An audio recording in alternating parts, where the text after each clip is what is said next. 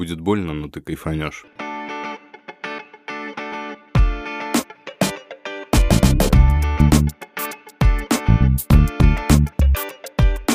Всем привет, это подкаст «Целую девочек». С вами его ведущий Дима Игар. Всем привет. Сегодня мы обсудим игру «Призрак Сусима». Это был показ игр от компании Microsoft. Ну смотри, Дим, есть два тайтла.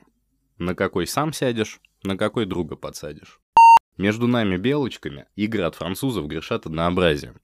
Мне кажется, козырь Фила Спенсера заключается в количестве нулей на его банковском аккаунте. Придурок, ты не туда воюешь.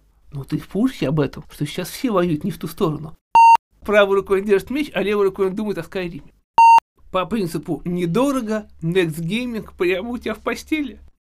С вами были целые девочек. Пока.